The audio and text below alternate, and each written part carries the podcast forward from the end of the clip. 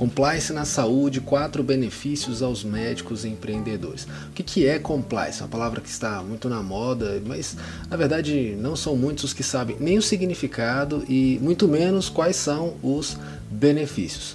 Compliance pode ser traduzido por estar em conformidade, ter uma forma, entrar na forma, entrar no padrão correto, estar em conformidade. Aí a pergunta que vem subsequentemente é: está em conformidade ao quê? Em poucas palavras, a gente poderia dizer que é uma conformidade prática na atuação dos funcionários ou da empresa em geral, tanto a legislação externa quanto a legislação interna do próprio local, alinhando a cultura da empresa, a visão, missão, valores, com a finalidade de canalizar os esforços para uma atuação mais fluida e menos nociva às empresas, à própria empresa.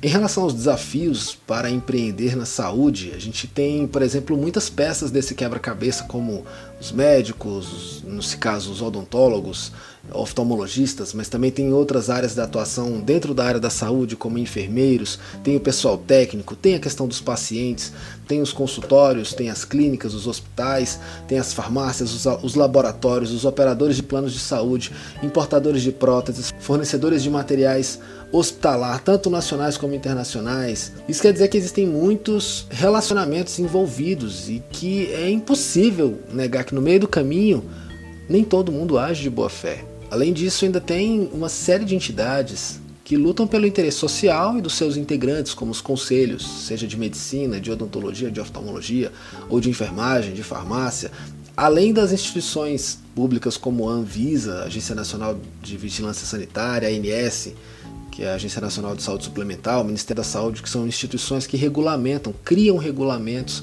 de algum modo aplicáveis àquelas situações, àquelas áreas. Ou seja, é um desafio uma empresa na área da saúde conseguir trazer uma forma correta, um padrão correto para alinhar legislação externa à sua própria legislação e à cultura da própria empresa. E quando alguém tenta fazer isso de uma maneira não profissional, mais amadora, em uma automedicação de um paciente, por exemplo, é algo extremamente perigoso. Um outro desafio que as pessoas também enfrentam é da autodireção do empreendimento conseguir lidar com a internalização da cultura da empresa de acordo com a visão dos proprietários. Nem sempre os funcionários, aqueles que estão na linha de frente representando o próprio dono, conseguem, em razão de uma mentalidade de empregado, transmitir exatamente a visão exata da empresa. E aí a falta de cultura alinhada à visão vai minando as forças que poderiam ser canalizadas para ter um alcance muito maior da visão e da missão por falta de um alinhamento. É um outro desafio que quem empreende tem. Daí a gente vê as razões para existir o compliance na área da saúde. Vamos pegar, por exemplo, a Comissão Parlamentar de Inquérito, a CPI, que investigou as máfias das próteses e órteses, apontando diversos desafios na corrupção da saúde, por as próteses e órteses e cirurgias que eram superfaturadas, com valores mais do que um milhão de equipamentos utilizados de, em uma cirurgia, isso quando as cirurgias não eram desnecessárias Outras questões, como os médicos recebendo os auxílios, cortesias, viagens como tour pela Europa para aproveitar algum tipo de congresso, algum tipo de feira e receber já diretamente o ingresso. É, a empresa com a finalidade de promover o seu produto e fazer com que o médico receba determinado treinamento, leva-o até aquele local, paga sua hospedagem, sua passagem, paga o seu tour pelo local, paga tudo para que o médico fique muito bem treinado naquele conhecimento e depois divulgue as próteses, divulgue o seu produto na sua localidade, nos seus atendimentos, criando uma, um mercado exponencial de vendas daquele específico produto. A comissão investigou isso, a comissão avaliou também a irresponsabilidade na judicialização da saúde quando o equipamento é muito caro, o paciente não tem direito, não tem dinheiro, mas saúde é um direito assegurado pela Constituição, então é solicitado ao juiz que dá uma ordem ao executivo e o executivo de mãos atadas em razão da ordem do judiciário tem que remanejar todo o seu orçamento sem saber para onde emprega porque recebe uma ordem específica do juiz falando que agora deve ser concedido aquele valor de um milhão de reais para determinado tratamento ou determinado implante e acaba complicando todo o sistema, toda uma máquina. E são razões que, no meio de tudo isso, percebe-se ainda a corrupção. Além da judicialização irresponsável, além da, das empresas que oferecem os benefícios, as benesses aos médicos. Além de tudo isso, tem ainda por cima superfaturamento em diversas questões. A Lei 12.846 de 2013 trouxe uma coisa muito importante que é a responsabilidade objetiva para os empresários que estiverem envolvidos na corrupção. Isso significa que não precisa comprovar a culpa, apenas mostrar que houve algum dano para alguém específico e que alguém é responsável por aquela empresa. Isso fez com que o cerco tivesse mais apertado para quem começasse a agir de má fé, apontando depois a, a corrupção em determinados casos.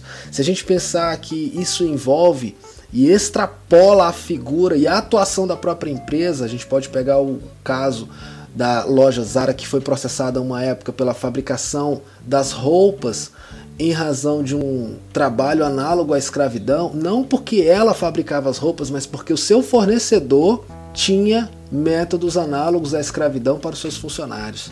Isso faz com que o fornecedor seja o culpado, mas o empresário que contrata aquele fornecedor também se torna responsável no caso da corrupção ou no caso de questões relativas a essas. A Controladoria Geral da União já informou que o valor das multas aplicadas com base na lei da anticorrupção já ultrapassou 18 milhões de reais. Mas em vez de a gente fazer terrorismo em relação a isso, é bom apontar aqui os benefícios do compliance. O primeiro deles que dá para se dizer é Primeiro, melhora a imagem da empresa e aumenta a competitividade no mercado. Melhora a imagem da empresa tanto internamente como também externamente. Internamente, porque os funcionários começam a enxergar, em razão da transparência, da seriedade, um ambiente com credibilidade. E por ter essa credibilidade, por sentir essa credibilidade, começam a atuar conforme os padrões estabelecidos pela própria empresa. Então, os funcionários transmitem essa credibilidade, os funcionários transmitem esses valores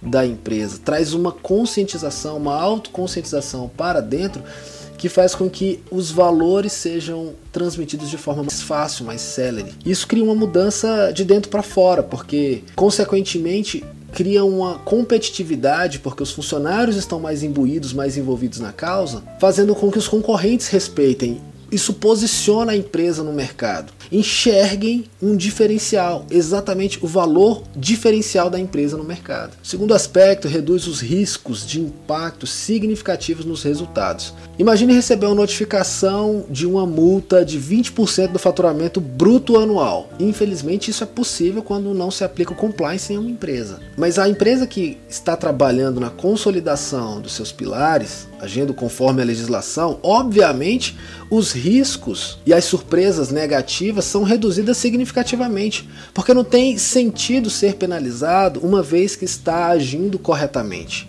No decorrer do, desse processo de compliance, de avaliação dos riscos da empresa, vão ser identificados os problemas. E aí é muito mais fácil trabalhar o problema identificado desde o início, logo cedo, é como combater um incêndio, que combater o foco do incêndio é muito mais fácil do que depois tentar remediar ou tentar aguardar, ficar adiando para resolver quando tudo estiver queimado pelas chamas. Como se diz que prevenir sempre vai ser melhor do que remediar. Terceiro ponto é que reduz os custos administrativos. Quando a empresa está envolvida em melhorar as rotinas, à medida que o tempo vai passando, os procedimentos vão se tornando mais eficientes, vão diminuindo consideravelmente, significativamente, os custos para o desempenho da atividade.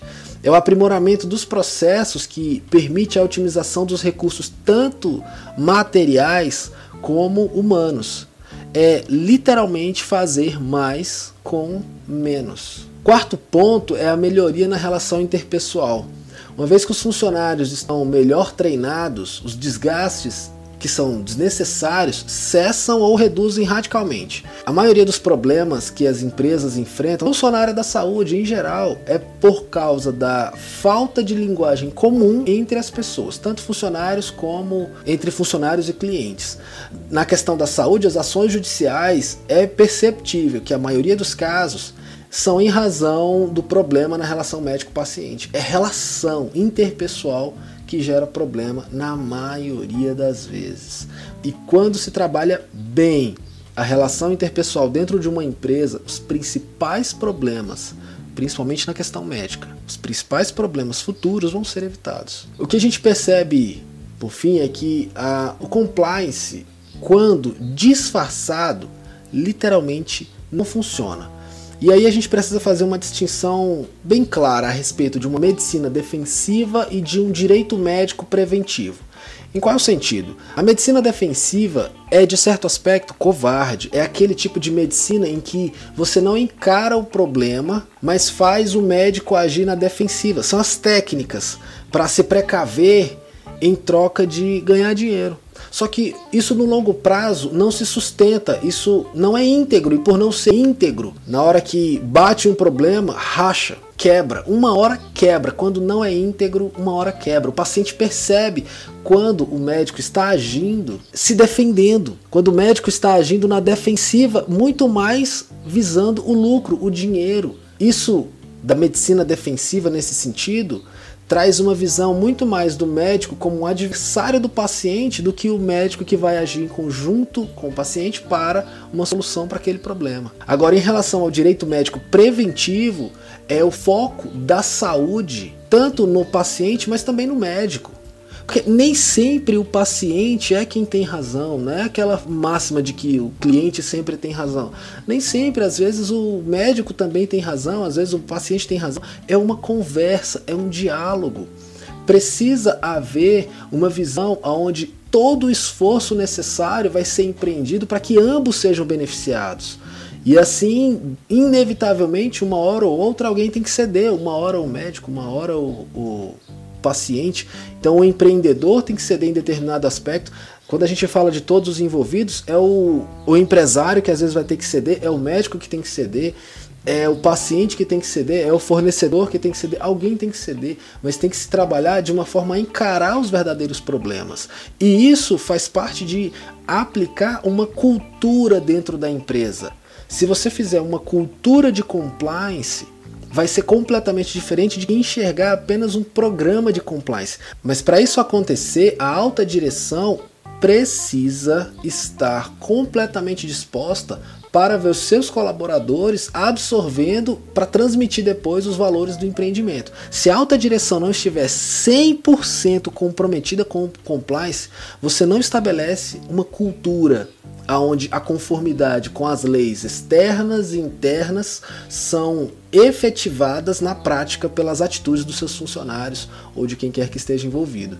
Se a alta direção, se a cabeça não estiver envolvida, o corpo também não estará envolvido e pouco provável que o compliance seja eficiente dentro daquele local. Por fim, a gente pode com certeza recomendar para quem está começando que se você puder, comece com a cultura do compliance desde cedo. Pense em compliance desde o início da sua atividade, porque estar em conformidade com a legislação externa, interna, aplicando isso à tua cultura, ou seja, a todas as práticas, aquilo que é comum, aquilo que vira o hábito do teu pessoal, vai ser muito melhor para te evitar dores de cabeça futuras e também porque quanto menor é uma embarcação, mais fácil é você mudar a rota quando preciso. Então, se você ainda é pequeno, se você ainda tem um negócio embrionário ou começando, muito melhor para você começar a criar uma conformidade para o seu ambiente, a colocar uma cultura de conformidade à legislação.